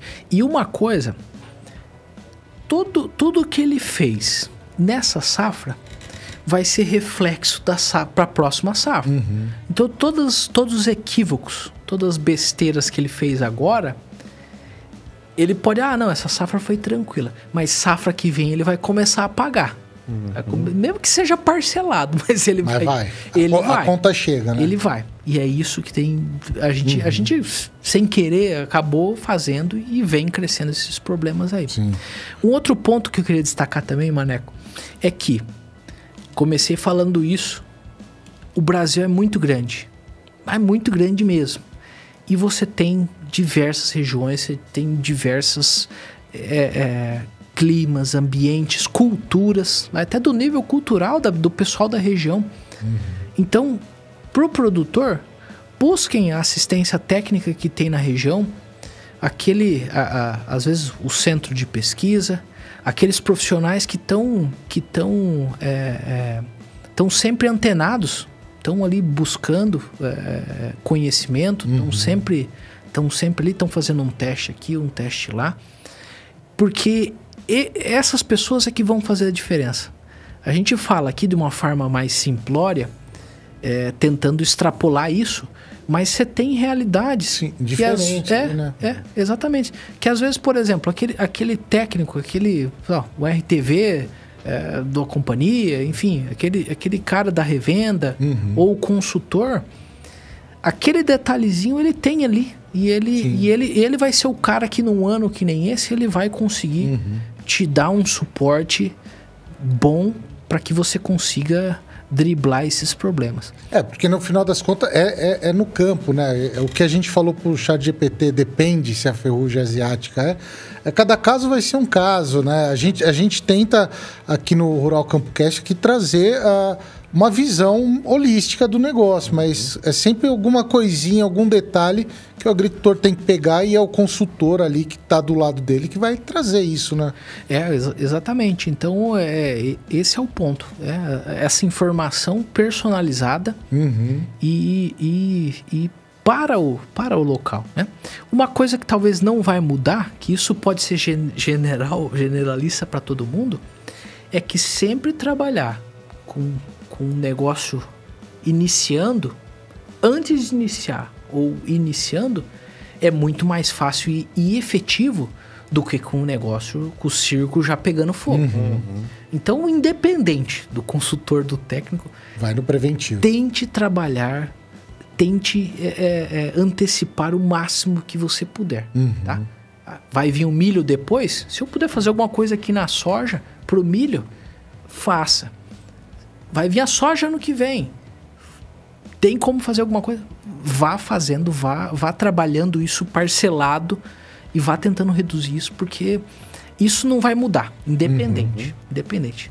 E esse conceito não vai mudar para pragas, não vai mudar para doenças, para nematóide a gente, a Cláudia teve aqui. Você vai ter que meio que conviver, mas manter baixos níveis, o Usar equilíbrio as também é importante. É, Sim. exatamente. Então, então é, tentar antecipar o máximo possível e trabalhar dentro desses sistemas é onde a gente vai ter, vai ter sucesso aí. Boa dica. Ô Felipe, e, e pensando na, na- tudo que, que o Lucas falou aí, das dicas que está dando para o agricultor para segurar, ajudar aí a segurar, né, esse ano desafiador tudo, ah, como é que a Balagro está se preparando aí para ajudar o, o produtor nessa safra que vai ser desafiadora realmente aí? Perfeito, Maneco. É, a gente trabalhar com algumas ferramentas que a gente tem, pensando nesse, de fato, em trabalhar o sistema, né? A gente entende que isso aí é uma forma extremamente importante, né? Já estamos no meio da safra, basicamente, né? É, s- Aonde não começou ainda é por condição que não teve é, condição Sim. de plantio ou até mesmo está tendo replantio. Mas enfim, a gente tem que pensar nesse manejo de sistema, como o Lucas comentou até antes, né? Deveria ter feito né, um pouco antes, mas dá para a gente trabalhar com outras soluções. Nós temos ferramentas para trabalhar manejo de estresse hídrico, por exemplo, né? Então, é composição de micro-organismos que, que vão dar condição para a planta suportar mais. Então, nesses anos desafiadores, é importante a gente conseguir trabalhar com essas ferramentas, associado também ao manejo de doenças de solo, doenças eh, necrotróficas, como a gente comentou, né? Então, desde o, até mesmo o próprio nematóide, né? Se você pegar num ano desse aqui, a área de nema, que tem uma pressão maior de nematóide vai sofrer muito mais, né? Então, por isso é importante a gente trabalhar essas ferramentas associadas. Então, que a gente trabalha né, justamente soluções integradas Balagro, onde a gente busca juntar diferentes ferramentas para minimizar os problemas. Então, manejo de nematóides, como nemático, triquimose, depois um pardella stain na sequência. Então, são todas possibilidades que a gente tem para diminuir esses potenciais problemas que a gente vai enfrentar ainda mais lá na frente, além do que já está tendo agora, né? Além do que o Ezi e o Barraca comentaram aqui né, no nosso podcast há uns três episódios É, atrás, três né? meses aí. que justamente eles vieram falar e o manejo né, fisiológico da cultura numa situação de El Niño. Como que a gente vai conseguir trabalhar mais? Então, também trabalhamos ferramentas aí para manejo eh, de metabolismo de planta, para conseguir aproveitar ainda mais a água que ela tem ali, né? Que ela consegue captar e deixar ela perder menos água para o ambiente, né? Enfim, são diversas ferramentas que a gente trabalha associada aí tanto os biológicos como as especialidades nutricionais também. tá? Fer- Então, ferramenta que é o que não falta aí para ajudar o agricultor, né? Exato. Ô Lucas, a, a gente vai, vai ter que encerrar, mas antes de encerrar, a gente tem um outro quadro aqui. Tá na tela aí o quadro? São frases motivacionais aí. Qual que é a frase do dia? Frases motivacionais só no namastê, no- na gratidão. Vamos tirar aqui ó, uma frasezinha. Frases motivacionais que vão ajudar o, o- o produtor aí. Você também aí, Felipe. Vou tirar uma do meio aqui. Pra... Vamos lá. E eu vou tirar uma aqui também, então. Pode ler aí, Lucas. O que, que você tirou aí? Rapaz, na minha roça não pode faltar. O que, que não pode faltar na sua roça? Olha, eu sou Mostra pes- pra câmera aí, ó. Deixa eu- Papelzinho. essa aqui, ó. Aí. Olha, eu sou pesquisador de doenças. Não pode faltar doença. E para isso aí, que na minha roça também não pode faltar, soluções integradas Balagro. aí, ó. Cada um puxando sardinha pro seu lado aí, ó.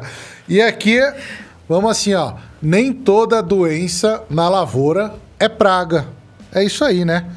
Nem toda doença é praga. A gente tem inimigos naturais, né? Aí, ó. Tem diversos insetos polinizadores. então é isso daí. Misturar. Mas foi marmelado, vocês dois tirou a mesma aí, rapaz? Pois é. Deixou separado aí, ó. E nada, hein? Mas é, é, também, é, eu não sei, cara. Agora, na minha roça não pode faltar doença. Foi, Você é sincero? Pois é. foi sincero, né? Mas é isso daí. Lucas, a gente vai ter que encerrar aí. Hoje. Tem o último recado aí para passar pro pessoal, redes sociais. É, gostaria de de novo agradecer a vocês pelo convite, dizer que assim foi passou super rápido. Acabei de perceber que acabou agora. e para todos aí que tiverem algumas dúvidas, a gente falou meio superficialmente sobre os temas, mas entre nas minhas redes sociais. Lá tem meu contato, enfim, sempre sempre estou respondendo o pessoal. E, e espero que todos tenham uma, uma ótima safra e que a todos os problemas que a gente tiver nessa safra que sirvam de aprendizado para as próximas. Acho Quais as é- redes sociais aí? o- a minha rede é Fantin Lucas No Instagram. no Instagram, é. E também aproveitando o jabá da a Fitolab também é a outra rede aí da companhia daí que, que estou agora, tá bom? Maravilha. Felipe, Perfeito. Beleza. um é último aí. recado aí. Bom, quero agradecer aí o Lucas, né, por ter deslocado para vir aqui bater esse papo com a gente. Né, foi muito bacana, muito esclarecedor aí também. sempre desafiador, né? E tem muita ideia, né, para a gente trocar ainda daqui até até Atibaia. Amanhã a gente vai conhecer um pouco o Balagro e discutir também algumas estratégias que dá para a gente uh, trabalhar mais junto também, né? Então, enfim, nós da Balagro estamos trabalhando para conseguir levar mais soluções aí para o campo e contamos sempre né, com a ajuda dos pesquisadores para ter esse melhor direcionamento aí. Maravilha. o, o, Lucas, muito obrigado então aí pela presença. Eu, foi baita aula também, como eu falei, uma cultura que eu, eu não, não tenho domínio, né? Eu nunca plantei a, soja, mas eu acho muito legal e é, é, é a mais importante que a gente tem, né?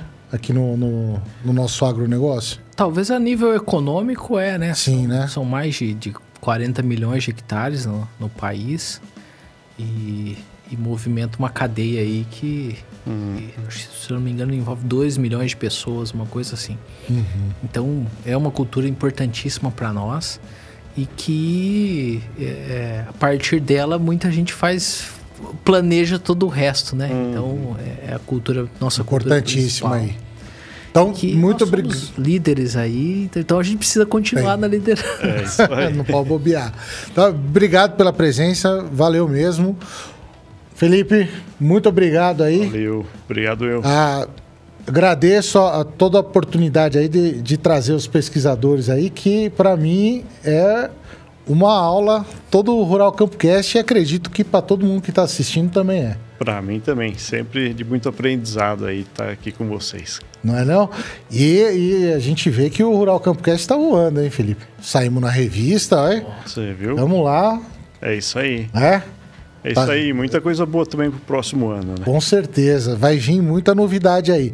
E daí a gente vai ter, então, dia 7 7. de dezembro. Dia 7 de dezembro. Vai vir uma turminha fraca aí também, né? É, vamos. Estaremos aí com a, com a Cláudia novamente, né? Cláudia Dias Arieira vem aí para junto com o Fernando Godinho, né? Um, dois dos três editores do, do novo livro, né? Que foi lançado aí no, no último Congresso de Hematologia.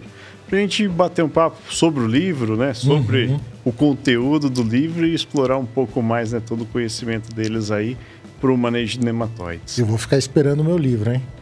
Você não recebeu ainda? Não recebi. O meu já está lá na minha mesa. Ah, Pessoal, muito obrigado então pela presença de todo mundo aí. Ah, entra lá no Instagram, arroba Manecozago, né? Confere lá tudo que a gente tem, as postagens que a gente tem, tem muita coisa bacana. A gente começou agora o, uma nova série de postagens aí com doenças e pragas de várias culturas. Começamos com abacateiro, então hoje eu já falei um pouquinho lá sobre verrugose, já foi a gomose. Então tá bem bacana lá. Segue lá também, arroba balagrooficial, né? Aí. Lá no Instagram. E o do Lucas, qualquer? Fantin Lucas. Fantin Lucas. Então segue lá os três aí, que vale muito a pena. E semana que vem tô esperando vocês aí, mais um Rural Campcast. Cara, eu descobri aí uma, uma empresa que os caras prometem encontrar água subterrânea lá, ó, e dá um, uma tecnologia ferrada que os caras têm tudo. Oh. Aí eu chamei eles para vir aí, vamos ver, né? Bacana, bacana isso. Vamos conversar um pouquinho disso aí, porque água não pode faltar. É isso aí. É isso aí, pessoal. Então tô esperando semana que vem. Vamos dar um tchau aqui para geral aí. Valeu, pessoal. Até a próxima. Valeu. Tchau, tchau.